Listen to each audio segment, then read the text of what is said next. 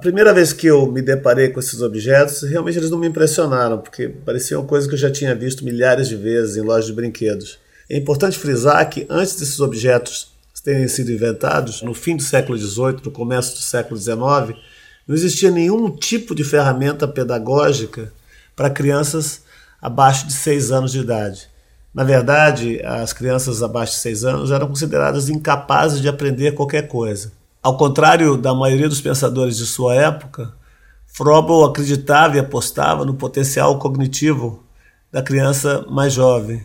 Ele acreditava que a própria ideia do brincado, faz de conta, eram ferramentas fundamentais para a maneira como que essa criança ia se deparar com formas simbólicas. Uma outra coisa interessante é que existia muita participação da brincadeira entre as crianças, essa coisa social a ideia da sala de aula, como a gente conhece hoje em dia, é em grande parte um produto desse tipo de pedagogia. A pedagogia do Froebel está sistematizada em torno de ideias, as quais ele caracterizou como dons e ocupações. Dons ou presentes são essas ferramentas pedagógicas que elas têm a capacidade de retornar à forma original, como os blocos, mosaico, né? É, o aluno era encorajado a explorar aquilo e depois ele podia guardar numa caixa de novo, aquilo voltava ao que era para ele poder refazer aquela experiência. Isso tinha um pouco a ver também com a ideia das, do conhecimento das formas que ele é, promovia. Existiam no seu, no seu método três tipos de formas: formas vitais, formas de conhecimento e formas de beleza. Isso está muito relacionado com os dons. Né? As formas vitais elas consistiam na relação do conhecimento né, de formas naturais muito básicas, né, a esfera, o cubo. E as formas de conhecimento era baseado na relação entre essas formas, né, ou a relação do homem com essas formas.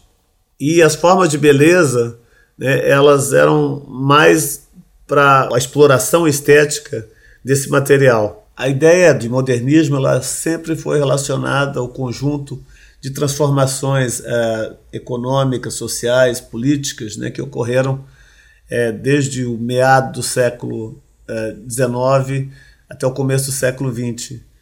Mas, na verdade, a gente esquece que muito disso tem a ver com uma maneira como os protagonistas desse movimento né, começaram a se relacionar com o mundo que os cercava.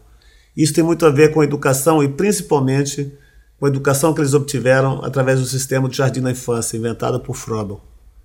Não é nenhuma coincidência que todos os grandes mestres do modernismo, ou grande parte deles, como é, Mondrian, Kandinsky, Klee, uh, uh, Frank Lloyd Wright, Lewis, foram expostos né, a esse tipo de educação.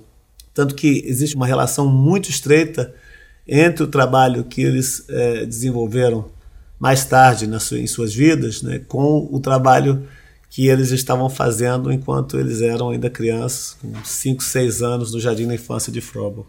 Froebel acreditava que o conhecimento era um produto da atividade humana em relação direta com o material e com o ambiente.